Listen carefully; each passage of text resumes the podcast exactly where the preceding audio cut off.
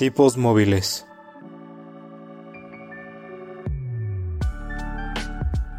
Un podcast que va más allá de los libros y de la realidad.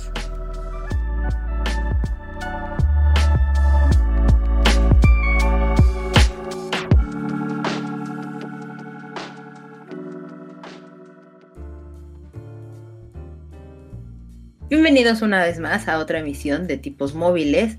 En esta ocasión vamos a hablarle de uno de mis libros, no diría que favoritos, pero sí que disfruto mucho, que es Good Omens. Pero para que me acompañe a platicar de este, de este libro, tengo a David. David, ¿cómo te encuentras el día de hoy? Bien, todo, todo muy bien, disfrutando un poquito de este clima extraño que tenemos en la Ciudad de México. Un saludo a los que nos están escuchando fuera de la Ciudad de México, pero sí, bastante interesante el clima. ¿Tú cómo estás? Bien, la verdad es que eh, sí, también comparto contigo. En, la tarde hacía mucho, mucho calor o el sol estaba muy fuerte, pero ahorita ya se está nublando, está bajando tanto la temperatura, entonces, bien, lo disfruto. Esperemos a ver qué, qué nos depara el transcurso del día, pero sí, todavía de este lado de la Ciudad de México se siente un poquito de calor. Aquí no se siente cal, o sea, ya se empezó a templar la temperatura. Pero bueno, no vamos a estar hablando del clima, ¿verdad? Mejor cuéntame, ¿qué viste, hiciste, leíste, escuchaste, etcétera en la semana? Pues mira, estuve clavadísimo con la serie de The Office. Ya terminé la tercera temporada, la empecé la semana pasada y por más que uno quiera decir voy a ver poco a poco los capítulos. No pasa. No pasa, porque de repente es como de, wow, acabo de ver 10 capítulos, ¿en qué momento? Lo cual es muy interesante, pero este voy a tratar de dosificarlo un poco más, porque es muy buena serie, se las recomiendo a las personas que no la hayan visto, denle una oportunidad. Este, por otro lado, ya también terminé el primer libro de Onírica, un muy buen libro, se los recomiendo, se los dejaremos ahí en, las recomendaciones de la semana, pero en algún momento, o tal vez no, no lo sabremos. Eh, y también estoy viendo Smallville, la versión 2000 era de Superman con Tom Welling. Hace mucho no la veía, pero oye, qué buen soundtrack, ¿eh? Las canciones 2000 eras, no sé si es el factor nostalgia o que sea, pero ese rock medio tristón que, que, sonaba mucho en, los 2000 qué buenas canciones, ¿eh? Qué buenas canciones. No sé si eras fan, pero hay unas muy buenas. O sea, no, no fui tan fan de Smallville, sí la llegué a ver, la verdad es que no, en algún punto de, perdió mi interés totalmente, creo que empezó a ser demasiado drama y para ver drama mejor veía Dawson's Creek y también tenía un muy buen soundtrack, entonces, eh, unas por otras. Otra serie por milera dramática. Oye, ¿qué una serie había en aquellos entonces? Eh, por lo menos, creo que para la, la edad de esa época, pues creo que sí, o sea, no estaba mal, pero no, no, no fui tan fan de Smallville. No, no, pero es interesante. Oye, pero Dawson's Creek es una joya perdida en el mundo. Pues, está según yo en Netflix, creo. No, no sé, la, podemos buscar y les podemos decir en dónde la pueden ver. La verdad es que no me acuerdo, no, no sé si está en Amazon Prime o está en Netflix, pero en alguno de esos dos lugares está todo Dawson's Creek por si quieren regresar a su juventud y al drama, vayan. A su juventud, oye, ya me hace sentir muy viejo, pero bueno. bueno, tampoco estamos tan alejados, Davidito. Como, no, no tanto. Pero tú, ¿qué has visto, leído, escuchado? Yo por ahorita pausé mis lecturas porque llegaron los Juegos Olímpicos. Entonces eso me hace muy feliz, me la he pasado viendo Juegos Olímpicos, eh, no quieren ver las hermosas ojeras que traigo en este momento, pero las he disfrutado mucho, han sido unos juegos interesantes, diferentes, se siente como espectador una vibra diferente, tanto en los atletas como en las transmisiones, etcétera, pero me han gustado, la verdad es que es de esos eventos que pasan cada cuatro años que disfruto muchísimo. Y pues la gran ventaja es que ahorita solo esperaré tres años y no cuatro y solo uno para los Juegos Olímpicos de invierno, entonces eso me tiene muy feliz, pero tristemente pues ya casi se van a terminar, les queda una semana. Una semana más. Oye, y Japón dando la, pues la gran sorpresa, ¿no? Segundo lugar en el medallero. ¿Quién, quién, quién lo diría le van ganando a Estados Unidos? Pues han tenido como muy buen desempeño, la verdad, los japoneses. Creo que el hecho de, aunque no haya público, el hecho de que sean el país sede sí les está ayudando. Y sobre todo, pues que están acostumbrados totalmente al clima del lugar, porque a muchos atletas sí les ha pegado mucho el, calor, la calor que hace allá. La calor. Sí está, sí está muy, muy cañón. Pues sí, sí ha sido una sorpresa y también algunos países latinoamericanos como Colombia, Ecuador, sí, sí se han estado colando también en, el medallero. Sí, no, está, está bastante interesante el asunto. Eh, hasta Kosovo lleva dos medallas de oro. Kosovo, un lugar perdido ahí en Europa. Un, saludo, un saludo a un amigo que tenía en la prepara que era de Kosovo. No me acuerdo ni cómo se llamaba, pero un saludo. Saludos. Saludos. Exacto. Y pues eso es lo que ha sucedido en este tiempo. No he visto, no ha existido en mi mente nada más. Lo que sí ha ocasionado ha sido un poco de estragos en mis horarios de dormir, evidentemente, y también en la dimensión del tiempo, porque de repente no estoy muy segura en qué día vivo. Entonces, eh, ya sabes, esas cosas que de repente pasan en la vida. Sí, no, te, entiendo completamente. De repente uno ya no sabe qué día es. De por sí entra el encierro, el pasar lento los días, el no dormir tanto, sí te afecta un poquito. Bueno, que pasar lento los días. Julio ha sido el mes más largo de todo el año. no, sé, lo he sentido fatal, pero ya se acabó julio y que vengan los demás meses por delante. Pues a ver qué tal nos espera. Digo, si ya pudimos con enero 2020, que también se pasó súper lento, podemos con, bueno, para ti no, porque andas en aquellas lejanas tierras. Correcto. Del otro lado del charco muy grandote, o sea, no. desafiando a la vida, yo. Desafiando a la vida, pero pues de este lado, tu servidor que sí se quedó, lo único interesante que pasó fue la convención. Un saludo a todos los que fueron a la última convención. Y sí. Y, sí, y ya fue, fue lo único interesante que hay, pero pues eh. si quieres entramos, entramos a lo Tenemos en materia, Davidcito, vamos a hablar, ya tiene un ratito que no hablábamos de un libro de nuestro hermoso club de lectura. Y en esta ocasión vamos a hablar de un, de un libro que para mí es muy divertido eh, se, trata de Good Omens y es una novela que se publicó en 1990, que es escrita por dos británicos. Terry Pratchett es uno de ellos, el otro es Neil Gaiman. Ese muchacho de repente lo hemos llegado a mencionar, no sé si se han percatado de ello. Y en este...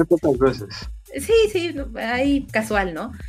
Eh, esta obra la, escribieron justo estos dos autores cuando estaban trabajando o saliendo de sus propios proyectos. De hecho, Neil Gaiman se encontraba ocupadísimo trabajando en The Sandman, que es una de sus grandes obras, mientras Terry Pratchett estaba terminando y descansando de estar escribiendo Disco World, que también es un libro de ciencia ficción increíble y que es todo un universo que creó. Y empezaron a escribir este libro como una parodia de los libros de Richard Crompton empezaron a tomarlo como a broma y a hacer como cosas interesantes, pero pues como todas las cosas divertidas, de repente empiezan a hacerse más serias de lo que en realidad son. Se empezaron a despegar de esta idea de la parodia y empezaba a cobrar una forma bastante interesante y original y pues así es como tenemos este libro de Good Omens. Y la gente dirá, bueno, ¿y de qué se trata? Porque ya me dijiste la historia de esto, ¿no? Bueno, pues Good Omens es una novela con un tono bastante irónico que habla totalmente de la reencarnación del anticristo y un apocalipsis inminente que se va a presentar en la Tierra. Y por supuesto la eterna discusión entre el bien y el mal.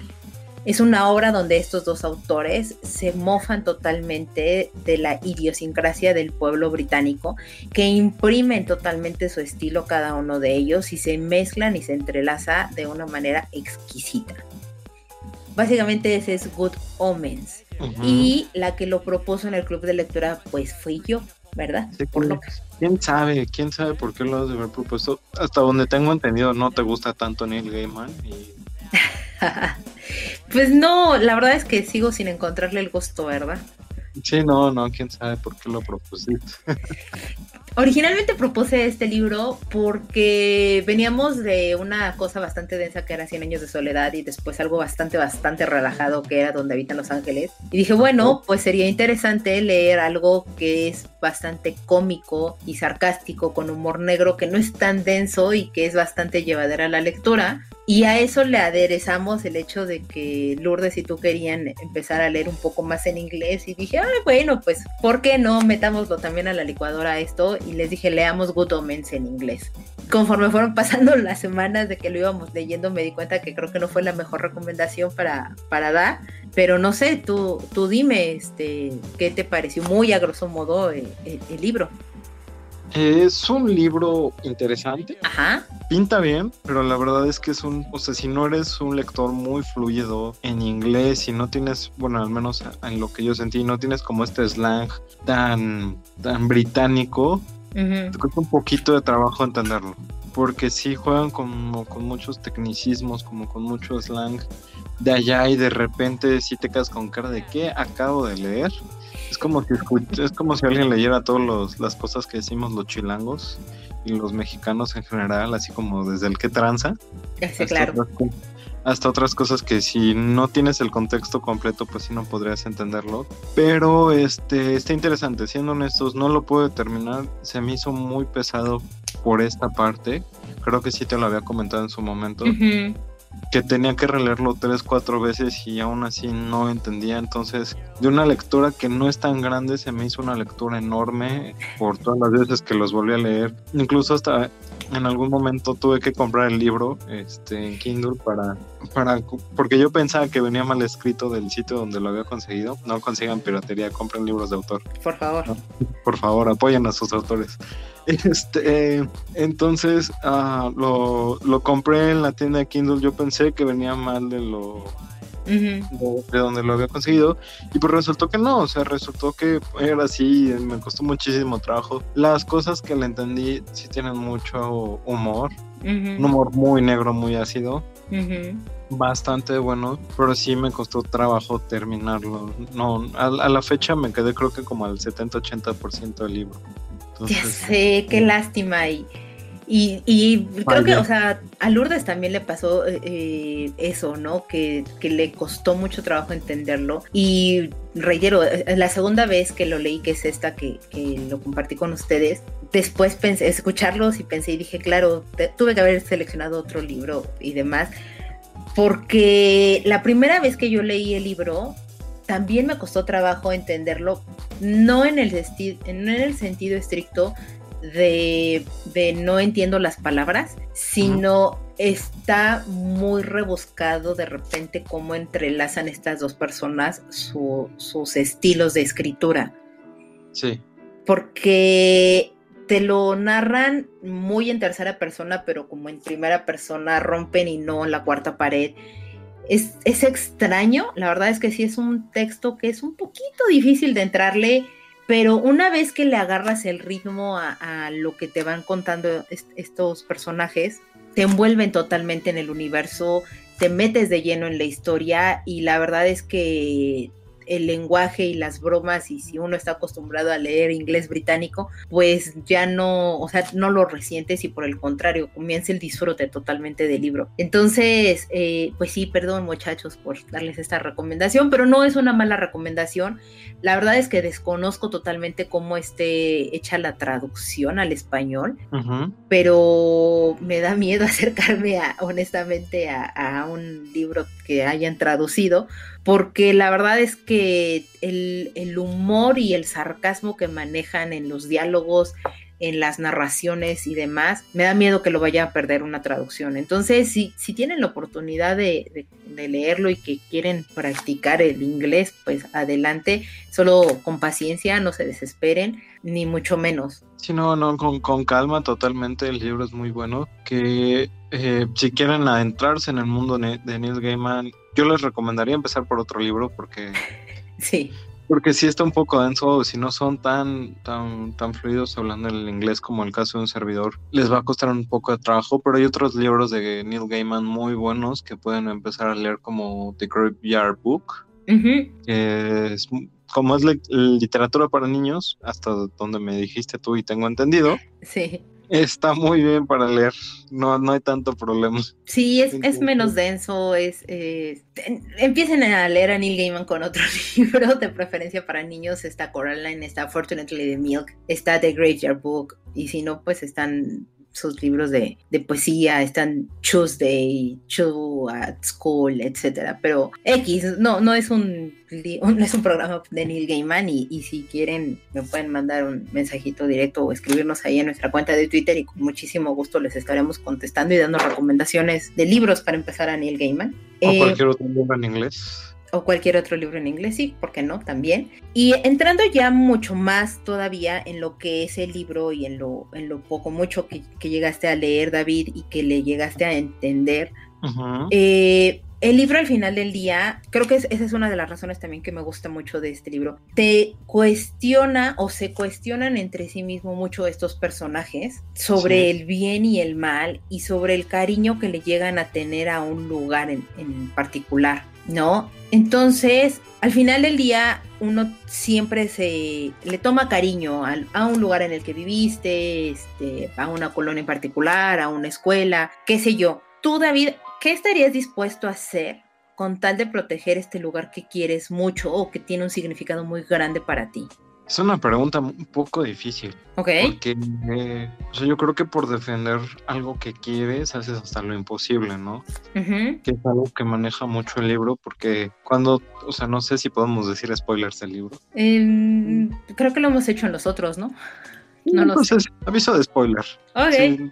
Avisa spoiler. Porque creo que es algo como lo que trabajan estos dos personajes, la parte de Crowley, y me olvida siempre el nombre del ángel porque tiene un nombre un poco complicado. Así, eh, Rafael. Ese sujeto, ah, que uno por un lado es un demonio, el otro por el lado es un ángel y unen fuerzas para salvar el sitio en donde quieran estar. Entonces, creo que uno hace hasta lo imposible justamente por eso, por, el, por salvar algo que tú quieres, ya sea una persona, ya sea un lugar, ya sea pues, cualquier cosa, ¿no? Haces hasta lo imposible y creo que lo hemos vivido en algunos casos que se nos descompone la, una computadora o si te ha tocado mudarte de ciudad y no quieres dejar como tu ciudad o algo, pues siempre buscas como otras opciones, ¿no? siempre buscas algo para que te quedes y nos cuesta un poco de trabajo soltar ese tipo de cosas, pero yo creo que haría todo, todo lo que esté dentro de mis manos y hasta lo dentro de, hasta lo que no esté dentro de mis manos para, para poder este, resolverlo y que no lo perdiera. ¿Tú, Caro, qué harías en tu caso? Híjole, yo no lo sé. E, evidentemente, o sea, cuando es un lugar que quieres mucho y, que significa tanto para ti, que te ha marcado pues en la vida, ¿no? Eh, creo que también haces como hasta lo imposible con tal de que no se pierda ese, ese recuerdo o ese, ese lugar en específico que te mueve tanto. Y eso es una de las cosas que me gusta, o sea, la discusión interna que de repente tiene cada uno de estos personajes, porque como bien lo dijiste, uno es un ángel, otro es un demonio, y de repente llegarse a cuestionar quién realmente es el ángel y quién es el demonio en entre ellos es bastante interesante porque quieren proteger totalmente el lugar donde se encuentran eh, y de repente sin, sin distinguir realmente si están haciendo el bien o el mal que deberían de hacer, ¿no? O sea, sin, sin cumplir estos roles que les corresponden. Y eso creo que ahí es donde uno puede totalmente identificarse con ellos, porque nos hemos encontrado a veces en esas situaciones, ¿no? Donde de repente crees estar haciendo lo correcto en algo, pero pues ya cuando lo analizas fríamente o lo tratas de ver desde fuera, te empiezas a cuestionar si realmente sí hiciste lo correcto o no, o si sí fuiste el bueno de la película o no. Que eso se me hace bastante, bastante interesante y que corre a lo largo de todo el libro, ¿no? Está, pues no sé, este cuestionamiento interno que tienen los personajes principales, que es el ángel y el demonio. Por supuesto, rodeado de todos los otros, ¿no? Eh, rodeado de todos los demás personajes, pero es que es algo muy difícil, o sea, realmente es yo creo que no sabes que estás dispuesto a arriesgar por algo o por alguien hasta que no lo, lo, ves ya de manera directa. O sea, no, sé si me explico. O sea, ya hasta que no lo estás viviendo es cuando te das cuenta de qué es lo que estás dispuesto a hacer. O sea, les puedo contar una anécdota de mi persona. Ya sé que no es un podcast de terapia, pero pues sí. Por favor, estás en un lugar seguro. Estoy en un lugar seguro, voy a mi lugar feliz. Este, yo cuando tuve que abandonar la universidad por temas de, dinero, yo no quería abandonarla. Entonces anduve buscando trabajo en mil lugares. Fui a buscar trabajo a Walmart, fui a buscar trabajo a Sanborns, lo cual se me hace muy mal la onda lo que te pagan en Sanborns y demás. O sea, empecé a buscar como mil maneras para que no terminara de o sea, para que no tuviera que dejar algo, que en este caso era la universidad y el lugar con mis amigos. Entonces empecé a buscar muchísimas cosas, muchísimas, hasta que pues desgraciadamente sí lo tuve que dejar, pero en el transcurso estuve buscando trabajo para regresar. Entonces ese es como el punto. Yo creo que no sabes qué estás dispuesto a hacer y creo que en algún momento si no hubiera encontrado un mejor empleo hubiera terminado trabajando en Sambors, lo cual es un lugar un poco no bonito para trabajar. Mis respetos para las personas que trabajan ahí, pero ese era el nivel de desesperación que tenía por hacer algo. Entonces yo creo que era la misma desesperación que nos muestran Terry y Neil en el libro,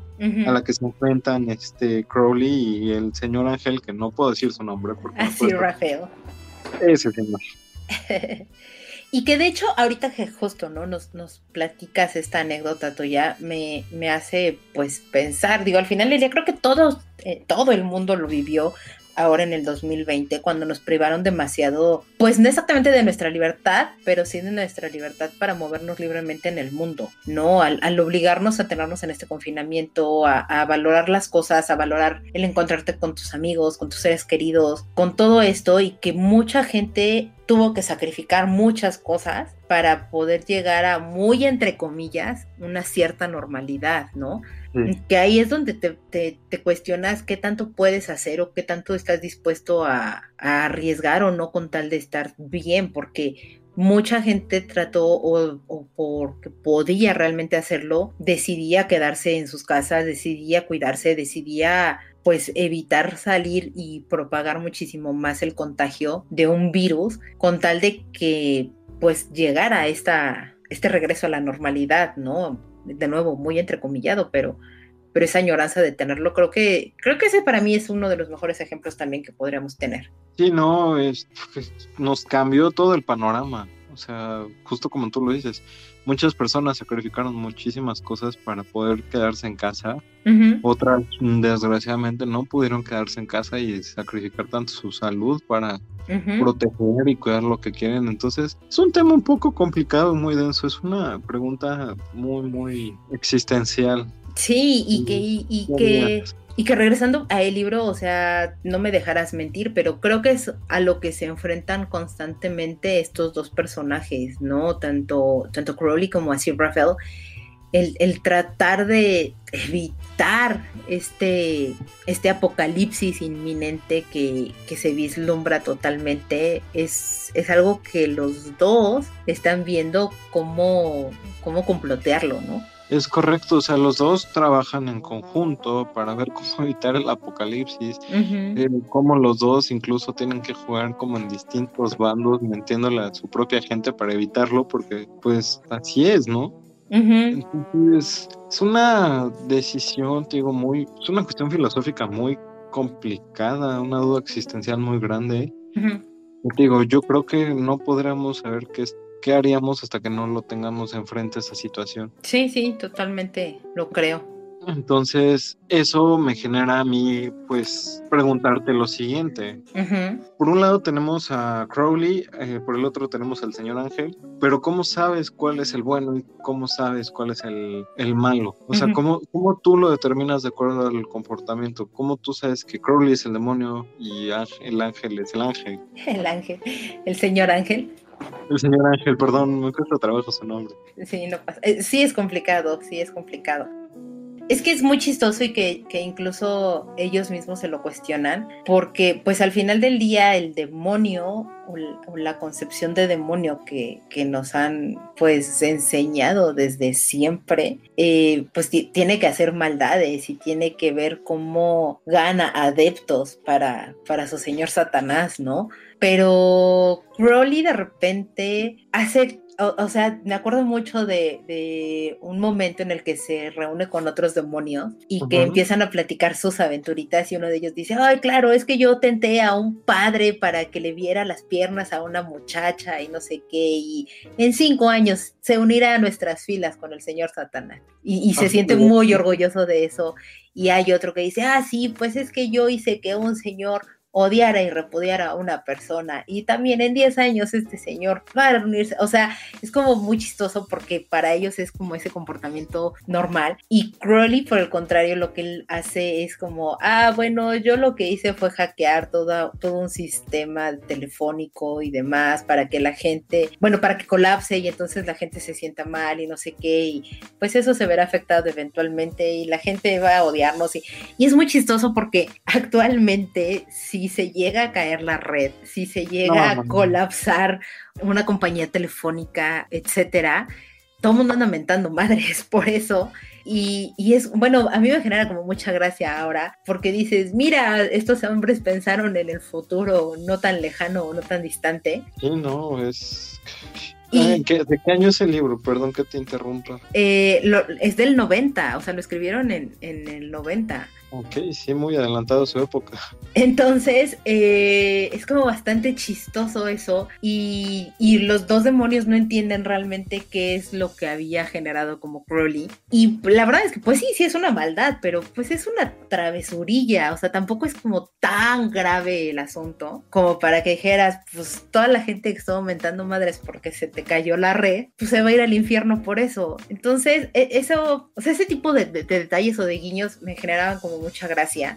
Y por el otro lado está Sir Rafael, que él trata de hacer el bien y muy al inicio del libro, recuerdan que dijimos que iba a haber spoilers en este, en este capítulo, eh, al inicio del, libro que está Adán y Eva y que entonces eh, los inicia cuando los están desterrando del paraíso y así Rafael les cede un objeto para que se protejan y que en realidad es un objeto bastante peligroso que ande así en la vida.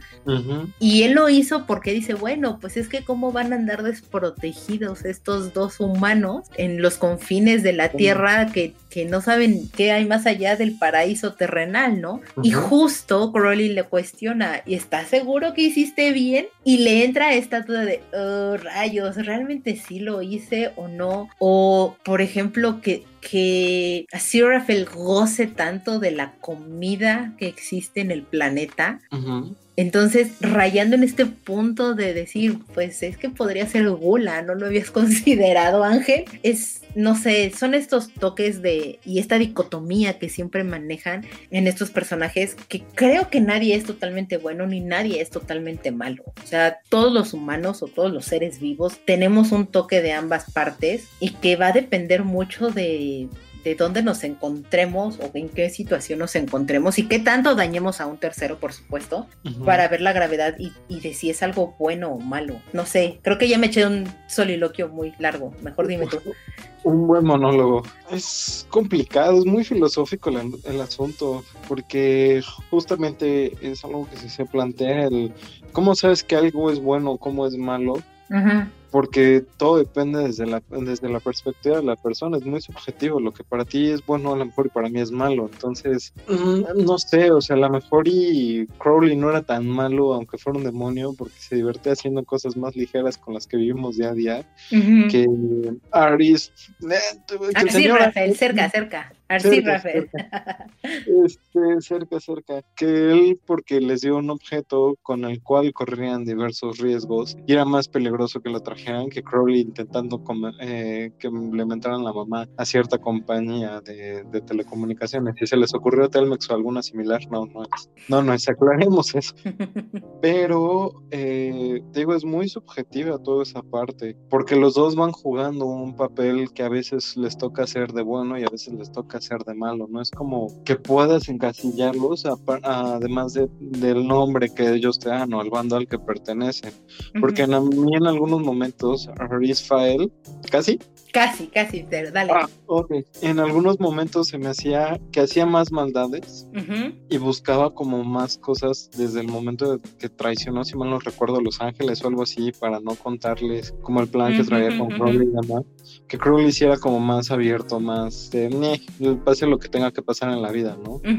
Entonces es complicado definir a un personaje. Hay algunas ocasiones en las que nos hemos enfrentado que en los libros tú amas a cierto personaje y yo lo odio así con todo mi ser. Y también nos ha pasado al revés, que tú amas a, que yo amo a cierto personaje y tú dices, no, por el amor de Dios, fue un pésimo personaje.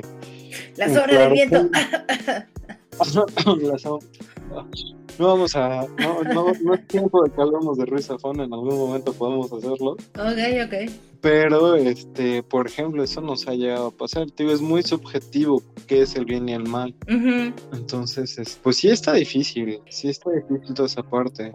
Es muy difícil y aparte, ahorita, porque digo, nos hemos enfocado en, en hablar de, del ángel y del demonio, pero pues pensando en los otros humanos que existen, como el propio anticristo, es, es chistoso porque no tiene el comportamiento que los demonios esperaban, pero tampoco tiene el comportamiento que los ángeles creían. Entonces, eso es como muy simpático. Y también, por ejemplo, em, es, que, es que es muy, es, estúpidamente hilarante porque existe un coronel que estuvo en la casa de, en la cacería de brujas en algún momento en Inglaterra y que entonces él sigue teniendo sus servicios disponibles en, en la actualidad para poder descubrirlas, pues él se siente muy malo y, que puede, pero lo hace con la finalidad de que pueda proteger al mundo de, estos seres, cuando en realidad pues no está haciendo nada y dices es un viejito loco, pero que termina cediendo porque su vecina está, como muy chiflada de repente y, lo incita, ¿no? A que se comporten bien y, y si fuera una mala persona realmente, pues ni siquiera le, haría caso a la vecina, ni mucho menos, y por el contrario, o sea, toman el té y platican y se procuran uno al otro. Entonces, me gusta que todos los personajes tienen justo como estos, estos toques de, saber que, que tienen lo bueno y lo malo, que va a depender mucho del contexto en el que se encuentren para poder determinar si fue bueno o fue malo lo que hacen, ¿no? Sí, es que depende, es que te digo, es, es, muy, muy subjetivo y del contexto, porque pues puedes justificar el que lo hiciste por un bien común. es, como, este dilema eh, del tren, un problema filosófico que te ponen de, no sé si lo has escuchado, que, mm, eres, maquinista, de, que eres maquinista de un tren y están como dos opciones en las de de un carril eh, atropellas a una persona, pero del otro atropellas a cinco. la persona en la que estás es este alguien querido, entonces ¿a, quién atropellarías? y demás. O sea, okay. es como el contexto de por qué lo harías y si dices salvo a una persona por salvar a cinco, pues entonces ya eres malo, pero qué tal que la persona era un ser muy amado, entonces a lo mejor ya no es tan malo. Es como muy complicado. Un, ejemplo más sencillo eh, que mucha gente seguramente ubica es el que le pone. Es que esa película es muy buena. Bueno, a, mí me gusta mucho. La de Batman. Es eh, justo el eh, ejemplo que estaba pensando. Ajá, la, de Batman no me. Mm, eh, me gusta mucho es este. Batman The Dark Knight Rises. Ajá, el caballero de, de Christopher Nolan. Ajá. Ajá, Christopher Nolan, en la que el guasón le da un. Ah, no solo es de Dark Knight, perdón. Sí, sí, sí. Ah, The, Dark Knight, sí. Es, le da a los pasajeros de un barco la posibilidad de volar a los pasajeros del otro. Pero entonces ahí ya entra una cuestión moral, filosófica, que es lo mismo que está como en el libro. El que si lo haces o sea, si vuelas un barco lleno de, asesinos y maleantes, no te vuelves tú también un asesino y un maleante y entonces por eso también tendrían que volar tu barco, pero ellos también podrán volarlo porque no tienen escrúpulos. Entonces es un dilema moral muy interesante, muy entretenido. Deberíamos invitar a alguien de filosofía para este tipo de, para, un programa de eso. Sí, podremos invitar a, alguien de, que, sea filósofo, por supuesto, y nos pueda orientar muchísimo más al respecto y, sería bastante interesante porque justo eso es lo, que pasa en sí, es es muy chistoso que los dos tuviéramos en mente el, mismo ejemplo, porque eso es lo que te plantea totalmente el libro. Y se escucha súper, súper clavado aquí, ahorita como lo estamos platicando y demás, pero en realidad no es tan clavado, es bastante ligero como lo tocan y con, con ciertos toques de humor, entonces tampoco se espante, ¿no? No, no va por allá el asunto, pero ya cuando uno lo piensa muy en frío, creo que sí te orilla estas preguntas, ¿no? Sí, ya, ya totalmente, porque pues los dos tienen que tomar esta decisión de o dejamos que se joda el mundo en el apocalipsis o salvamos el mundo pero nos jodamos nosotros. porque pues, justamente están traicionando tanto al lado del bien como al lado del mal. Entonces, pues, es muy interesante. No está tan clavado como dice Caro, realmente es un libro más de comedia, pero ya cuando lees entre líneas de libros y dices, vaya, sí está. Vaya, vaya. Sí está complicado el asunto. Sí, totalmente. Y justo ahorita dijiste algo, ¿no? Que, que, que, decían ellos, bueno, que diga, que decías ahorita que pues trabajaban en conjunto y todo. Y cuando yo estaba como buscando un poco más sobre el libro y demás, eh, me encontraba mucho que hablaban de que era más una relación de amor y de amistad, más que de amistad en el libro. No sé, ¿tú dirías que es un libro que habla sobre la amistad o que habla sobre el amor? Yo creo que habla sobre muchas cosas, ¿no? Porque tiene como distintas subtramas. O sea, por un lado está Anacemo. Anacema, sí. Está esta señorita con el sargento comandante, no me acuerdo qué era. Ah, eh, claro, el nuevo recluta. El nuevo recluta que empiezan como a tener ahí un tema emocional muy rápido. También va como el amor que le tiene Crowley y el señor Ángela. y así Rafael. El señor, Rafael, dejémoslo así más fácil. Ok. El, amor que le tienen al mundo, al lugar en donde viven, está como también esta cuestión de amistad del anticristo que maneja también con sus amigos, aunque los manda, en algunos momentos se preocupa mucho por ellos y trata de enseñarles cosas. O sea, todas las distintas subtramas que maneja el libro, como que habla de muchas cosas, pero te meten comedia, te meten temas filosóficos. Es un libro muy completo, o sea, yo te digo, si, si lo hubiera entendido más, te apuesto que me hubiera gustado mucho.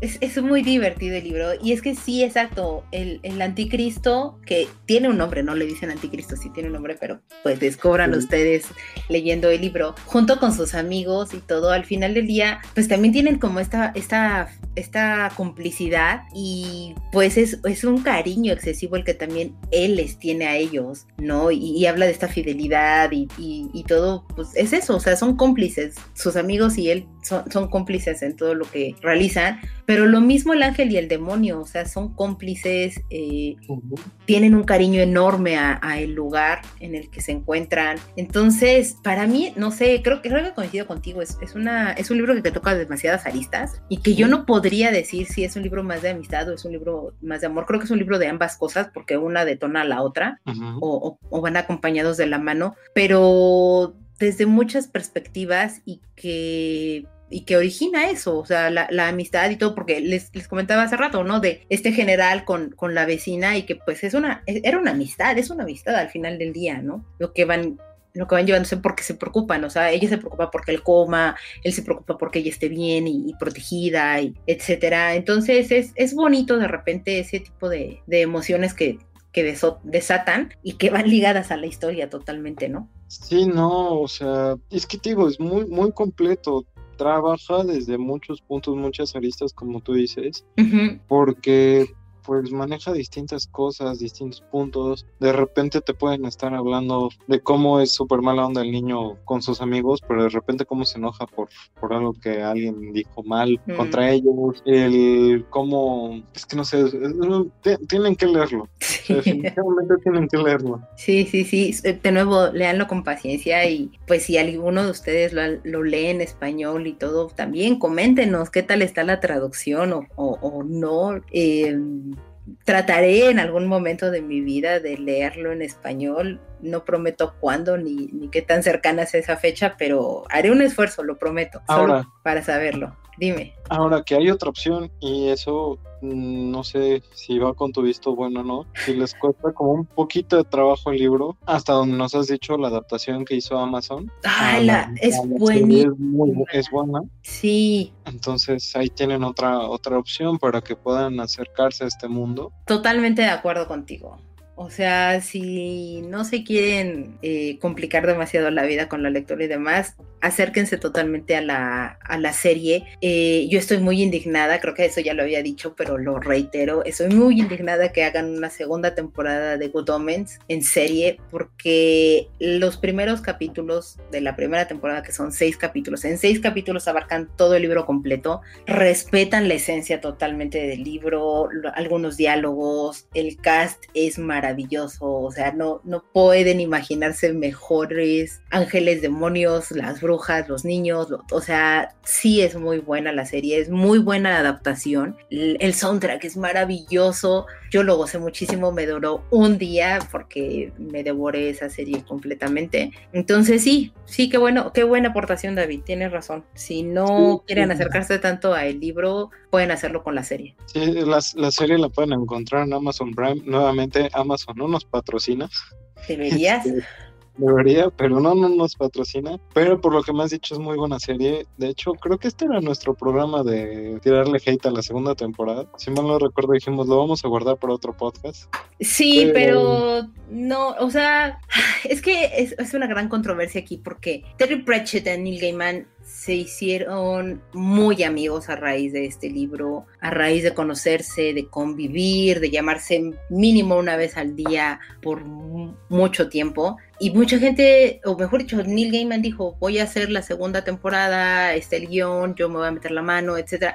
Me gusta mucho Neil Gaiman, pero en esta ocasión no, o sea, sí me indigna porque Terry Pratchett ya no está con nosotros y creo que la falta, eh, o sea, sería un producto cojito, ¿sabes? Porque la, creo que el gran acierto que tiene el libro es la combinación de estos dos hombres, la combinación de su humor, la combinación de su pluma, eso es lo que lo hace tan increíblemente divertido y que se goce. Y solamente teniendo a Neil Gaiman, que me encanta, pero creo que sí se va a ver mermado ahí. Entonces, no, digo, el final del día, pues ya lo, lo van a hacer y etcétera, pero yo diría, no, si no estaba roto, no tenían por qué componerlo. Sí, es un tema muy complicado. Recuerdo que te avisé y fue como de, ¿qué me estás diciendo? Así casi fue como que no me querías Ya sé, porque aparte sí pensé, dije, o sea, sí entiendo, David, que hayas odiado el libro, pero... Pero no es para que me hagas esto. Sí, sí, sí.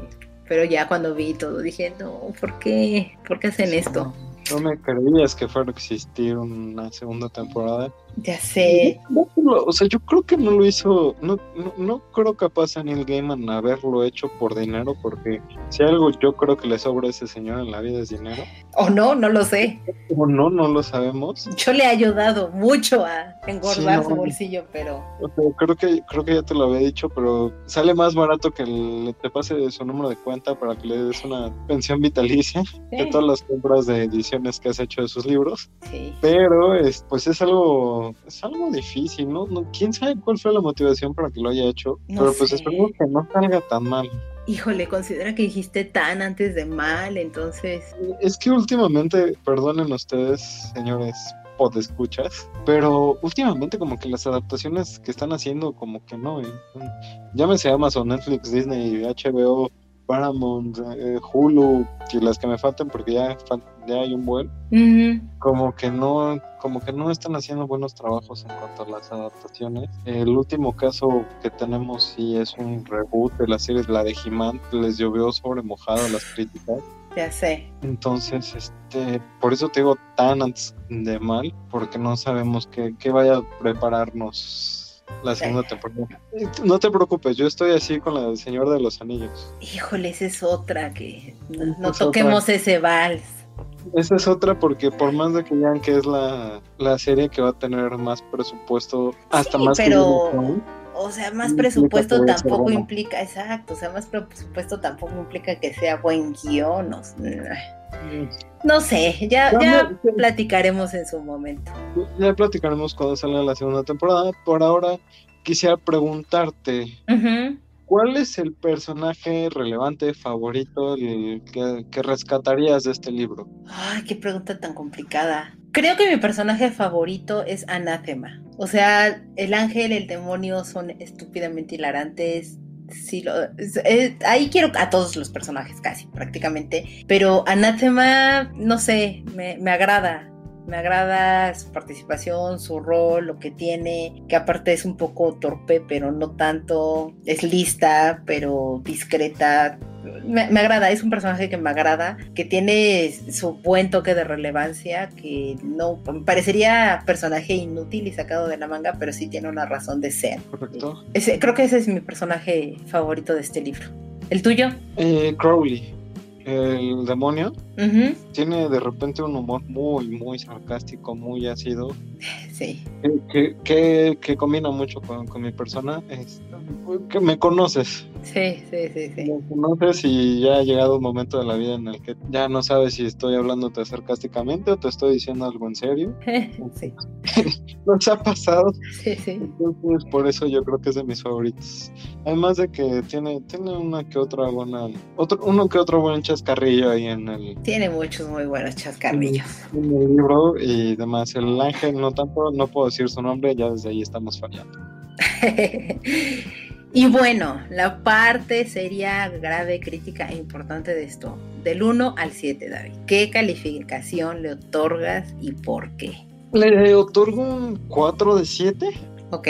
porque no lo, o sea, por eso no, no, no quiero decir que sea un mal libro, pero es un libro complicado de entender si no eres, si no hablas tanto inglés. Si lo leyeras en español, ¿crees que le hubieras dado más? Posiblemente sí, pero influiría mucho en la traducción. Híjole, Porque muchas bromas se pierden en las traducciones o las traducen literalmente, como las que nos decía Juan Carlos y que estuve viendo en esa página de Facebook. sí. Mm, sí, sí, sí. Los traducen literalmente y entonces pierden todo el contexto, entonces no sé qué tan bueno sea. Ya sé, ese es, ese es el gran peligro que existe con las traducciones.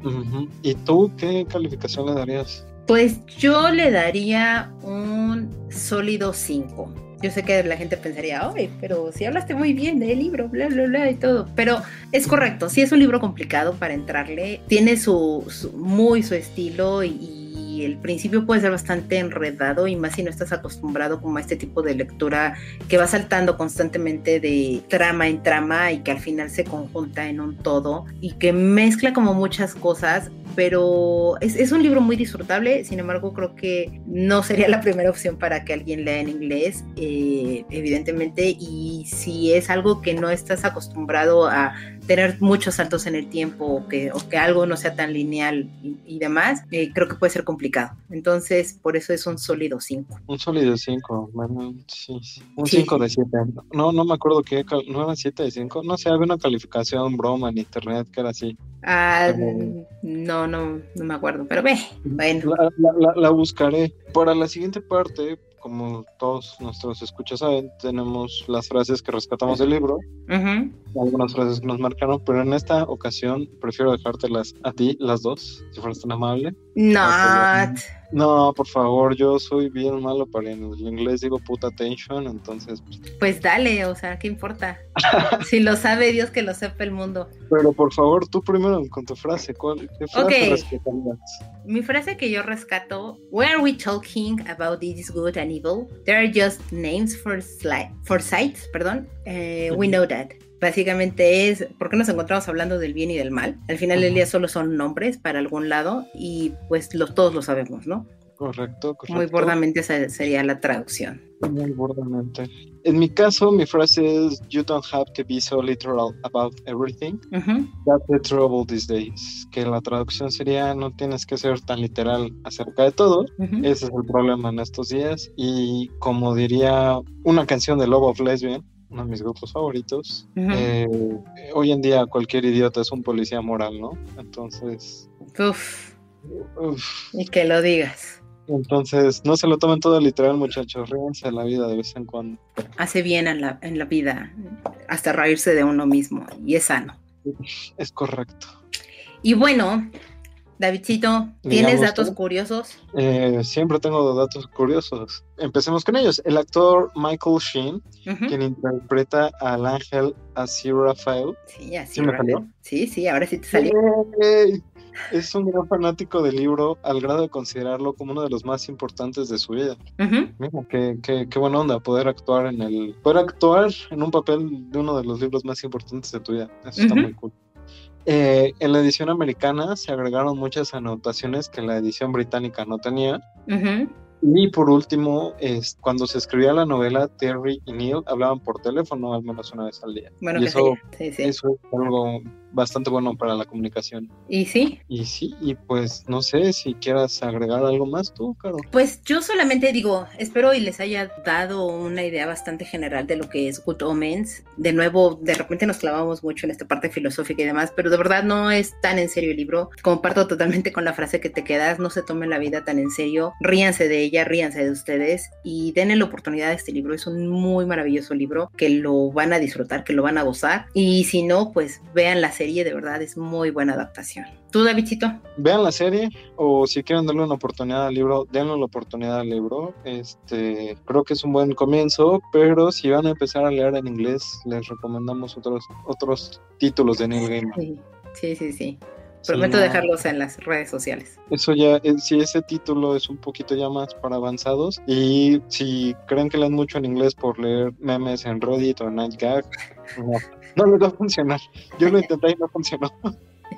ya sé. Pero eso es, eso es lo que yo les diría. Muy bien. Y yo quiero tomarme un pequeño momento para mandar unos saludos. Quiero mandar un saludo a nuestros amigos del podcast beta. Cada semana es un podcast videojuego, cada semana nos mandan saludar y de verdad, en medida de lo posible, trato de estar al día con ellos. Son muy divertidos, muy, muy ligeros su programa. Si les gustan los videojuegos y demás, adelante, háganlo. También saludar a, el programa de, nuestro queridísimo amigo Juan Carlos, que estuvo invitado con nosotros en Atomics Comics. Vayan a su canal de YouTube. De verdad tienen muchísimo contenido y si les gustan los cómics y demás, ese es el lugar indicado al que deben de recurrir. Y no sé si tú quieres mandar un saludo, David. Sí, quiero mandar un saludo a nuestros amigos de Copiando y Neteando. Uh -huh. Hola, ya Hola. eso es todo. Ok.